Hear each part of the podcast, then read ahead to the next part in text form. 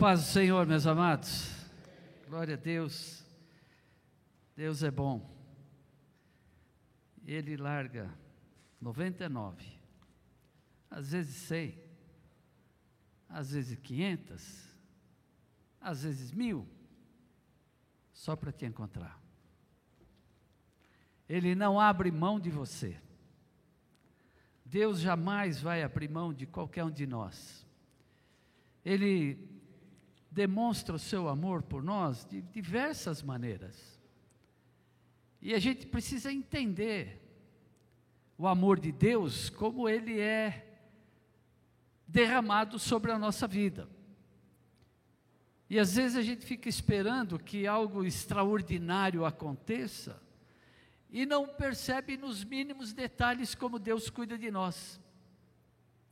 Então, queridos, nós precisamos estar atentos, porque todos os dias, em todos os momentos, Deus cuida de nós. Em todos os lugares onde você estiver, Deus está cuidando de você. É que nós, ovelhas, às vezes queremos dar uma desgarradinha. E, pelo que eu sei, o pouco que eu estudei sobre ovelhas, uma ovelha, quando ela cai e ela fica com a perna para o alto, ela não consegue se virar sozinha.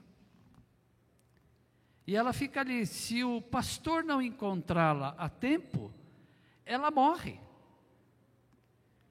E isso acontece geralmente com as ovelhas mais gordas. Aquelas que estão com a lã muito grande. Elas têm mais dificuldade de se virar. E por que, que elas ficam gordas? Porque elas fogem de tosqueá-las, elas ficam longe do seu pastor, elas querem caminhar por conta própria, e isso elas vão engordando, e qualquer buraquinho que ela cai, ela tomba e não consegue se virar. E o pastor tem que ir lá pegar a ovelha, desvirá-la com cuidado, tosquiar e colocar ela de novo no caminho. Às vezes você vai levar uma tosquiadinha. Às vezes a gente precisa ser tosquiados. Às vezes a gente precisa ser desvirados. Porque a gente fica às vezes achando que virado para cima está bom, está folgado, está suave. Mas é um perigo para nós nós temos que estar de pé. A Bíblia diz: aquele que está de pé, cuide para que não caia. Vigiar e orar em todo o tempo. Então, são muitas recomendações de Deus para nós, ovelhas. E nós precisamos estar atento àquilo que Deus quer falar conosco. E hoje Deus quer falar com você, quer falar comigo, já tem falado comigo, mas vai falar ainda e eu creio que Deus tem algo novo para a sua vida, para você aprender hoje aqui. E eu tenho certeza que você vai sair daqui com uma grande lição para a tua vida, para que você possa caminhar e prosperando cada dia mais, sendo tosquiado pelo Senhor. Abra tua Bíblia no livro de Gálatas, capítulo 5, a partir do versículo 19. E você que achar, fique de pé para que a gente possa saber, todos que já acharam. Gálatas 5,19.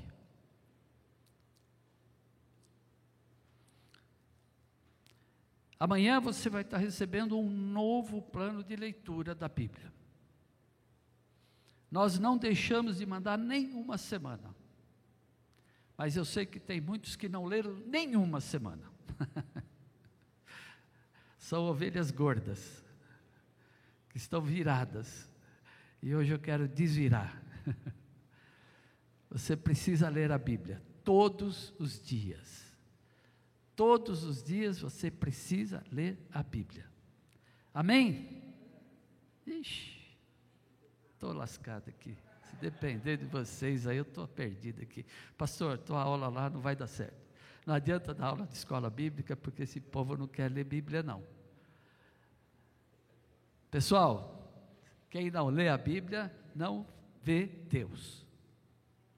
Gálatas 5,19 diz assim: Mas se sois guiados pelo Espírito, não estáis debaixo da lei. 18. Agora o 19. Porque as obras da carne são manifestas, as quais são prostituição, impureza, lascívia, idolatria, feitiçaria, inimizade, porfia, emulações, iras, pelejas, dissensões, heresias, invejas, homicídios, bebedices, glutonarias e coisas semelhantes a estas, acerca das quais vos declaro, como já antes vos disse, que os que cometem tais coisas não herdarão o reino de Deus. Repete comigo esse final. Os que cometem tais coisas não herdarão o reino de Deus. De novo, os que cometem tais coisas não herdarão o reino de Deus. Senhor Deus, Pai amado, aqui nós te louvamos, porque essa é uma das maneiras que nós temos de expressar o nosso amor e a nossa gratidão pelo Senhor. E agora, Deus, nós queremos ouvir o Senhor falar. Por isso eu me coloco inteiramente nas tuas mãos, corpo, alma e espírito, e que seja o teu espírito a falar. Fala para que o teu povo ouça. Assim eu oro em nome de Jesus. Amém. Os irmãos se assentem. Amados, nós temos muitas coisas pelas quais nós somos traídos. Tem muitas coisas no nosso dia a dia que nos traem e às vezes a gente, o que, que é uma traição? Você espera alguma coisa e acontece outra, diferente daquilo que você planejou, daquilo que você esperava, daquilo que você confiava que fosse acontecer. E uma das coisas que nos trai quase que diariamente são os nossos sentimentos. E aqui nessa passagem, aonde o apóstolo Paulo está falando de obras da carne que são manifestas na nossa vida, ele fala de muitas coisas que, que acontecem com qualquer um de nós, todos nós estamos sujeitos a passar por isso. Mas eu escolhi hoje apenas quatro. Quatro coisas que são sentimentos que destroem muitas vezes os nossos relacionamentos, a nossa alegria, a nossa esperança, a nossa confiança, e nós não temos muitas vezes controle sobre isso. Você não consegue controlar muitas vezes o teu sentimento. Às vezes a gente vê alguém escorregar e bater a cabeça e dar risada. E o que é, não é normal, mas é uma coisa que é espontânea, você não consegue controlar. E às vezes você vê cenas absurdas e você mostra aquela cara de, de, de insatisfação, de rejeição, e você não consegue se controlar, porque são sentimentos que afloram na nossa vida, no nosso coração. Mas tem alguns deles que são extremamente nocivos à nossa saúde física e espiritual. E eu chamei aqui a primeira delas de orgulho. Orgulho, que na Bíblia muitas vezes parece como arrogância, e ela é algo que é de alguém que se parece soberbo, prepotente, aquele que se acha, eu sou o cara, eu conheço, eu faço, eu aconteço, e ele sempre pensa em mostrar aquilo que ele é e que às vezes não é. E esse orgulho é nocivo. Então, Lá, desde o princípio, quando o mundo foi criado, ali começou alguém que tinha se orgulhado de si mesmo. E ele então resolve se revoltar contra aquele que o criou. Foi Lúcifer. Ele foi criado, diz que era um ser angelical maravilhoso, belo. Ele tinha a luz, que era a palavra, ele era o condutor mas ele se achou que com tudo aquilo, aquela, aquele cargo que Deus deu a ele, aquela missão que deu a ele, ele achou que ele podia ser igual a Deus. E ele então foi destruído por causa do seu orgulho, de ser prepotente, ser alguém que soberbo, achando que poderia ser igual a Deus. Naamã, por ser um general do exército muito importante, ele, com a sua lepra, foi aconselhado pela menina que trabalhava na sua casa a ir até a casa do profeta para que o profeta pusesse ali a mão sobre ele, orasse sobre ele e ele fosse curado. Então ele vai a caminho já fazendo planos de como ele queria que acontecesse. E ele vai dizendo: Eu vou chegar lá, eu vou tocar a campainha, o profeta vem me atender, ele põe a mão sobre a minha enfermidade, ora, eu vou embora para casa e estou curado e acabou. Só que ele chega na casa do profeta, nem foi atendido pelo profeta. Ele é atendido pelo moço do profeta. E ele traz o recado do profeta. Mas para ele não servia, porque afinal de contas eu sou general, eu tenho que ser atendido pelo profeta. Mas aí alguém diz para ele assim: não é melhor você ser curado, mesmo sendo atendido pelo menino do profeta, do que ir para casa leproso? E ele ainda cai em si, porque senão o seu orgulho, a sua prepotência, iria fazer com que ele continuasse leproso. E muitas vezes a gente continua leproso por causa do nosso orgulho e da nossa prepotência, porque nós nos achamos. Então, tem pessoas que têm uma instrução maior do que a outra, uma pessoa que tem um cargo maior do que a outra, uma pessoa que tem dinheiro mais do que a outra, uma pessoa que tem, e ela se acha melhor do que todo mundo. Então, profissionais que são expert no seu assunto, que são capacitados, pessoas brilhantes, eles se acham e humilham os outros por causa daquele sucesso que ele obteve. Então, amados, o orgulho é algo tremendo, nocivo e faz muito mal a todos nós. Eu quero ler aqui em Daniel, capítulo 4, você não precisa abrir, vai aparecer lá no telão, espero. Daniel 4, versículo 30, diz assim: Olha, falou o rei e disse, presta atenção, o rei ele vai dizer algo agora em, em relação a ele mesmo. E ele diz assim: Não é esta a grande Babilônia que eu edifiquei para a casa real, com a força do meu poder e para a glória da minha magnificência. Então ele está se engrandecendo.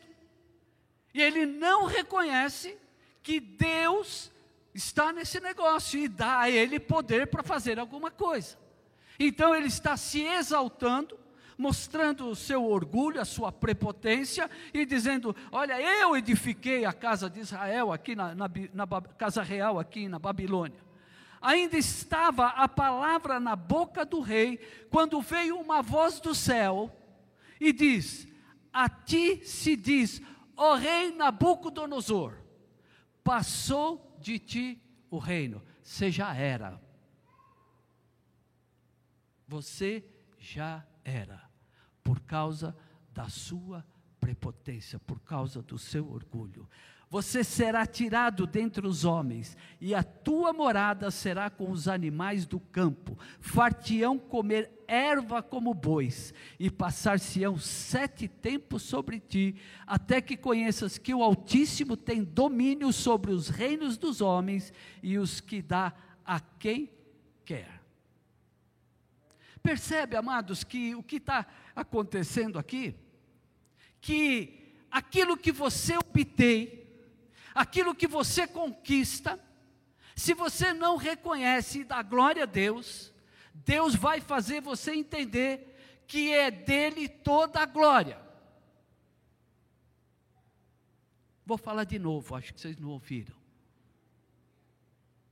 Aquilo que você recebe, e aquilo que você tem, você tem que reconhecer que a Deus seja dada toda glória.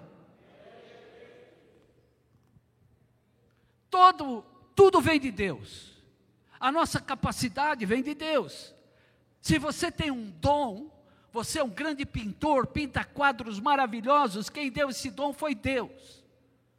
Se você é um profissional muito próspero, que você é um exímio na sua profissão, quem te capacitou foi Deus.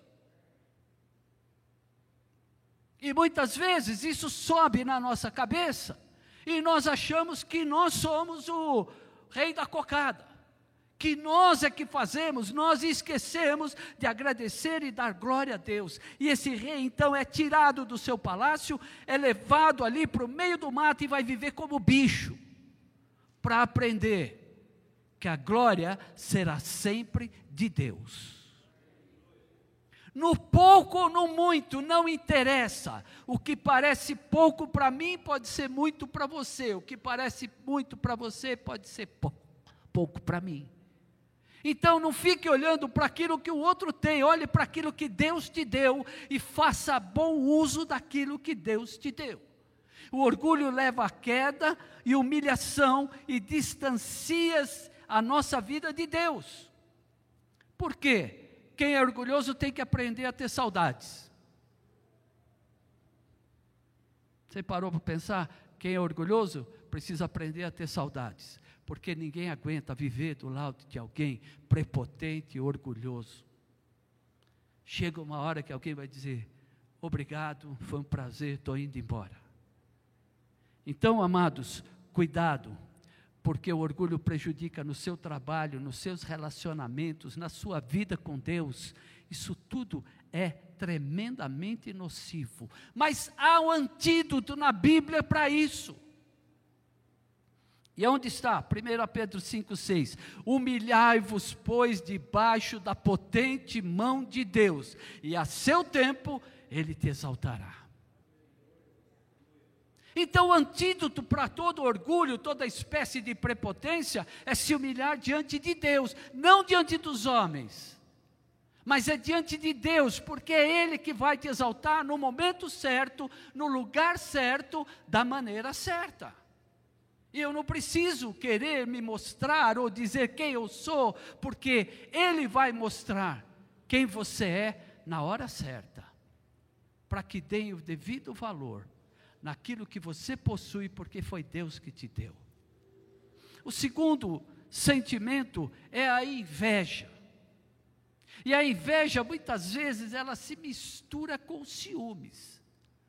É, a inveja, ela não se alegra com a felicidade do outro.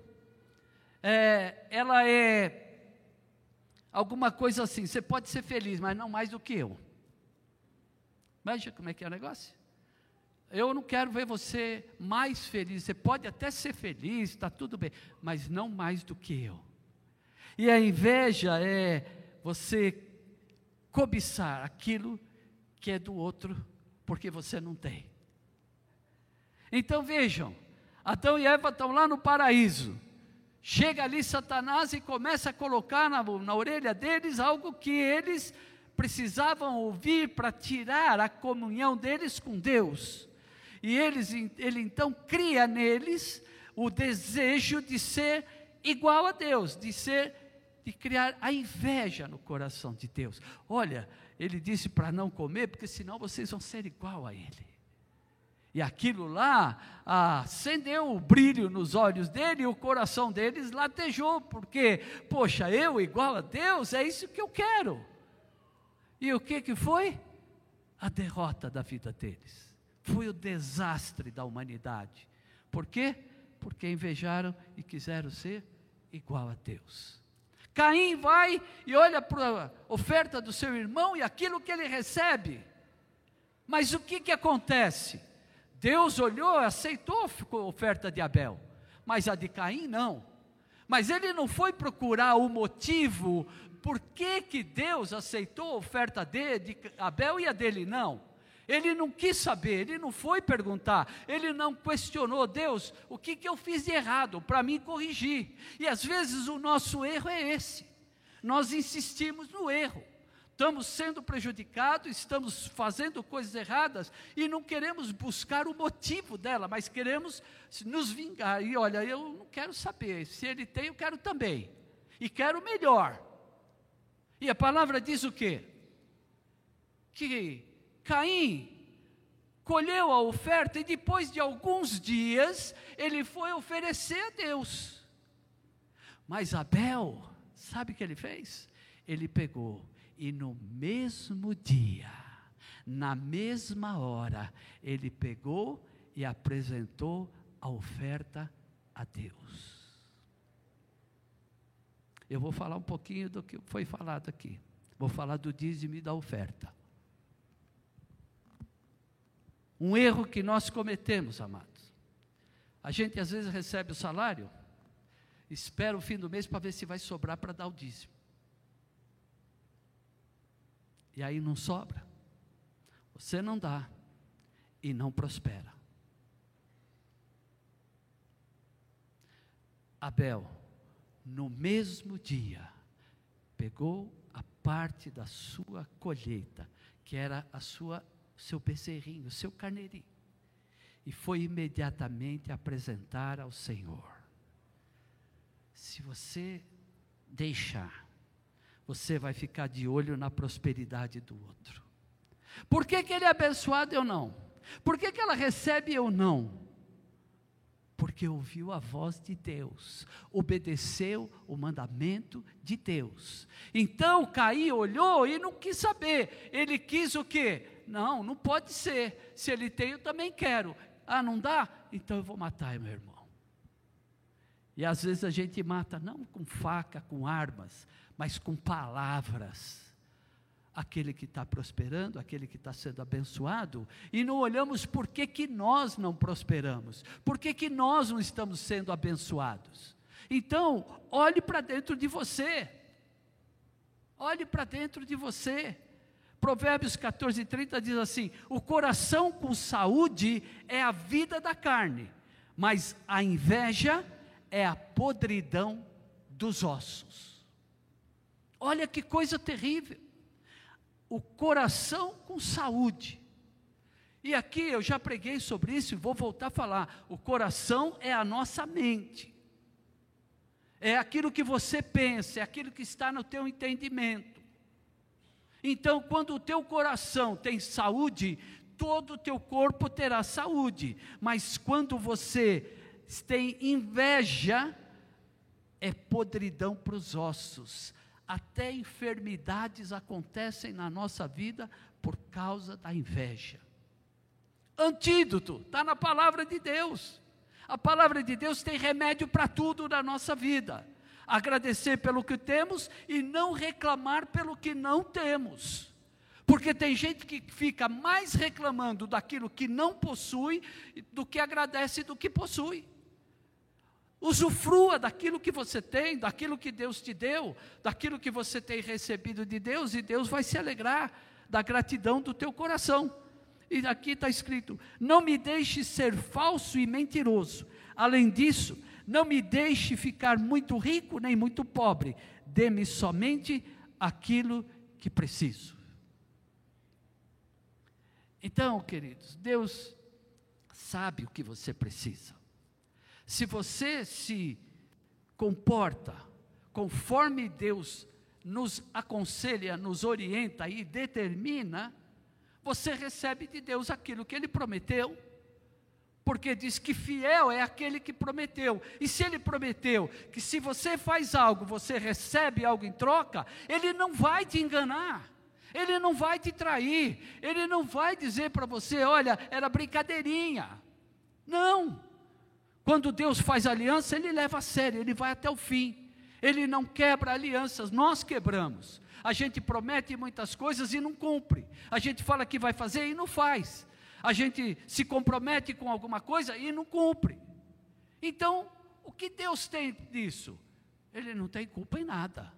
Mas nós temos, porque nós não cumprimos com aquilo que Deus tem determinado e espera de nós. Então, o antídoto para que para inveja é gratidão. Agradeça a Deus por tudo que você tem, por tudo que tem recebido, por tudo que Deus tem te dado, que você não vai se preocupar e invejar as coisas dos outros. E o terceiro é o ódio, a ira, que está lá nas obras da carne. E o ódio, amados, já falei isso aqui também. O ódio é como você tomar veneno e esperar que o outro vai morrer. Você toma o veneno e fica esperando, aí ele vai morrer. Não, quem está morrendo é você. Então, o ódio, a ira, não faz bem para ninguém. Ela te corrói a alma ela vai corroendo por dentro, ela vai trazendo enfermidades, ela vai trazendo amargura, ela vai trazendo angústia e leva às vezes até a depressão. Então, o ódio tem que ser tirado do nosso coração. 1 João 4,20 diz assim: Se alguém disser eu amo a Deus, mas odiar o seu irmão, é mentiroso, pois quem não ama seu irmão a quem vê, não pode amar a Deus a quem não vê. A linha entre amor e ódio é muito tênue. Porque de repente você ama e de um momento para outro você pode odiar. Isso acontece muito com casais que se separam. Num momento se amam, mas acontece alguma coisa num determinado momento, no dia seguinte se odeiam. Isso acontece no trabalho, acontece na faculdade, acontece nos parentes da família, isso acontece na igreja, isso acontece em todos os lugares. E vai continuar acontecendo se nós não atentarmos para a palavra de Deus, que diz que aquele que ama Deus e odeia o seu irmão é mentiroso. Portanto, nós temos que corrigir isso na nossa vida. Primeiro, João 2,9 diz assim: Quem afirma estar na luz, mas odeia o seu irmão, continua nas trevas. Você já ouviu alguém falar assim: eu, Não, eu não tenho mais nada, já perdoei, mas não quero ver a cara dele na minha frente. é assim? Não, perdoei, mas não aparece na minha frente. Se passar, eu passo com o carro em cima. que, que, que perdão é esse? Não, amados. Então, o, como resolver esse problema? Nós temos que olhar para a palavra de Deus. Provérbios 10 diz assim: o ódio provoca dissensão, mas o amor cobre todos os pecados. Então, nós temos que cuidar de nós, não daquele que você está odiando. Não adianta você ficar rogando praga, desejando mal, não vai resolver. Enquanto estiver no teu coração o problema. Então a palavra de Deus tem o um antídoto para isso. E qual é o antídoto para o ódio? É o perdão. Não tem outro jeito. Não dá. Pode levar um dia, pode levar um mês, pode levar um ano, mas uma hora vai ser, vai ter que perdoar. Porque se você não perdoa, você não libera, você fica amarrado com aquela pessoa. Você vai carregar aquilo para o resto da vida. Toda vez que acontecer algo que lembre, você vai lembrar daquilo e aí dói, dói. E aí dói é porque está lá dentro, porque você ainda não tratou daquilo lá. Então, perdoar alivia o estresse, reduz pressão arterial, fortalece o sistema imunológico. Todos ganham quando perdoamos, você e o perdoado porque você corta um vínculo de ódio e liga a um vínculo de amor. Agora, se a pessoa vai aceitar ou não, não é problema seu. Nós não temos que ficar preocupados. Mas e se, e se, olha, não tem se. É, eu vou fazer. E como é que é o perdão? Ah, eu preciso sentir aquele frio na espinha, um tremor, e aí. Não, não. É decisão. Eu decidi perdoar. Acabou. Não tem outra alternativa. Eu não posso ficar pensando, não, mas eu primeiro preciso fazer um curso de psicologia, eu preciso ir lá no psiquiatra para ele me dar o remédio. Não, não, não. É você acordar e dizer, hoje eu vou perdoar aquela pessoa. Enfim, vai lá e resolve o assunto. Telefona, manda um e-mail, manda um WhatsApp, pega o um avião, vai lá na casa, resolva mas não fique com isso mais no coração. E qual é o antídoto? Perdão, perdão, perdão, perdão. Deus perdoará você se você perdoar aquele que pecou contra você. Mas se você se recusar a perdoá-lo, o Pai Celestial também não perdoará você. Mateus 6,14. Estou falando, o remédio está na palavra de Deus. O remédio está na palavra de Deus. Você não precisa de médico, não precisa ir na farmácia, não precisa se internar no hospital, não precisa. É você no teu quarto, você cura todos esses males da nossa vida. Mas se você não tomar uma decisão, ele vai criando um mal no teu coração, vai te corroendo, você vai ficando uma pessoa amarga, uma pessoa chata, implicante, e ninguém vai aguentar ficar com você. Quarto e último, vingança. Vingança gera pessimismo, ódio, ressentimento. São sensações que paralisam a nossa alma e gera ansiedade, depressão e toque e fobia social. Pessoas que são vingativas, elas não gostam de comunicar com pessoas. Porque elas desconfiam de todo mundo. Elas querem se vingar de todo mundo. Porque todo mundo passa a ser culpado daquilo que ela está vivendo. Então, queridos, essa, esse desejo de vingança, ele traz consequências para a nossa vida. Então, a Caim, ele se vingou do seu irmão. José, os irmãos de José se vingaram dele. Ele era o queridinho do papai, ele fazia de tudo, protegido, e eles resolveram um jeito de se vingar. Vamos vender esse cara. Só que, quando Deus tem um plano na tua vida, ninguém vai conseguir te derrubar. Ninguém vai te derrubar. Porque pode passar um tempo, mas lá na frente a vitória é certa em Cristo Jesus. E ali José é levantado e seus irmãos vieram servi-lo como no sonho que ele tinha.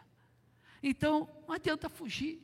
Jezabel, ela queria de todas as maneiras destruir Elias. Por quê? Porque ele destruiu os profetas dela. E ela começa, então, eu vou te matar. Ela deu ordem de, de, de morte para ele. E ele então fugiu. Foi para onde? Para a caverna. Mas não adianta se esconder. Deus diz para Elias: sai da caverna, Elias. Porque o que eu tenho para você é algo maravilhoso. O meu plano para você é muito grande, Elias. Sai daí. Portanto, amados, quando você tiver com esse desejo aí de vingança, ou alguém querendo se vingar de você, sai da caverna, vai para Jesus, diz Deus, o que, que eu faço, para onde eu corro, o que, que eu vou fazer? E se esse desejo for teu, vai consertar com Deus, vai buscar na palavra o antídoto para todo desejo de vingança. Está lá em Romanos 12, 19. Não vos vingueis a vós mesmos, amados Olha que coisa tremenda. Não vos vingueis a vós mesmos, amados, mas dai lugar à ira. Porque está escrito: Minha é a vingança, eu recompensarei, diz o Senhor. Então você não precisa querer se vingar de ninguém. Porque Deus disse: Minha é a vingança, eu vou dar a recompensa que for devida. E para tua tristeza ou alegria, a vingança de Deus é diferente da nossa. Porque a nossa vingança é mata, corta, elimina, extirpa, arranca.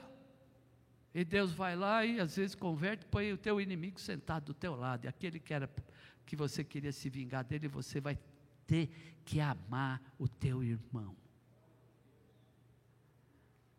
Amados, por que eu escolhi esses quatro? Porque eles estão diretamente ligados um ao outro.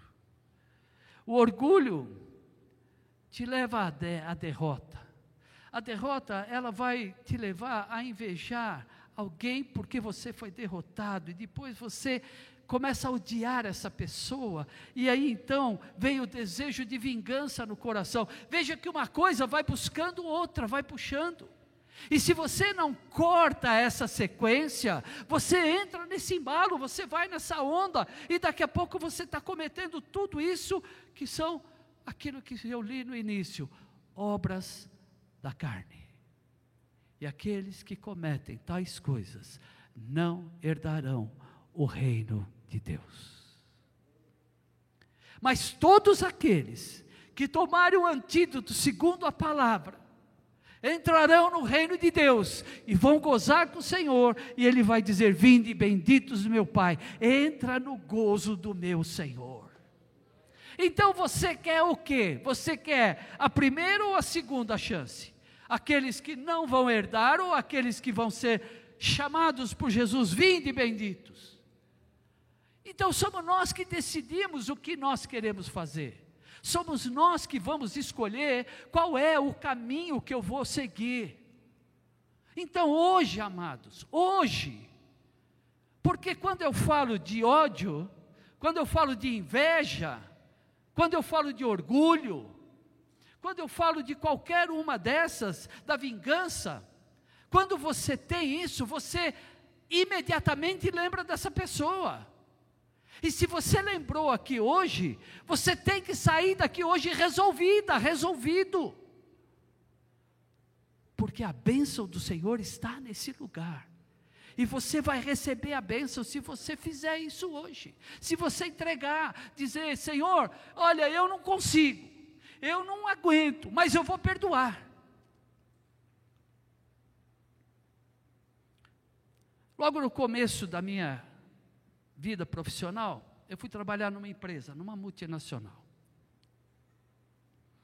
E lá eu fui trabalhar como chefe de um departamento, que era o departamento de planejamento e controle de produção. E ali trabalhei alguns anos, e eu tinha o gerente e tinha o diretor de área. E o diretor de área não ia com a minha cara. Eu sabia disso desde o princípio. E quando o chefe do departamento foi transferido para outro, ele tinha que escolher alguém para ser promovido. Eu falei, não vou ser eu. Mas o diretor geral da empresa, ele disse que queria que eu fosse. E eu fui. E eu fui trabalhar diretamente com esse diretor de área. E ali a vida foi cheia de percalços. Até que um dia ouvi uma pregação que dizia assim: você tem que orar pelo teu chefe. Eu quase fui embora da igreja. Eu quase larguei tudo falei: não, essa não é demais para mim. E aquilo ficou no meu coração por muito tempo.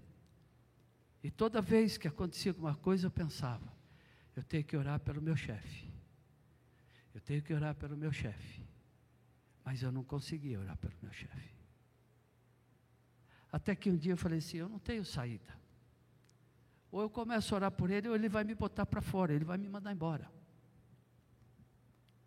A primeira vez que eu orei, parecia que eu estava engolindo uma bola de tênis.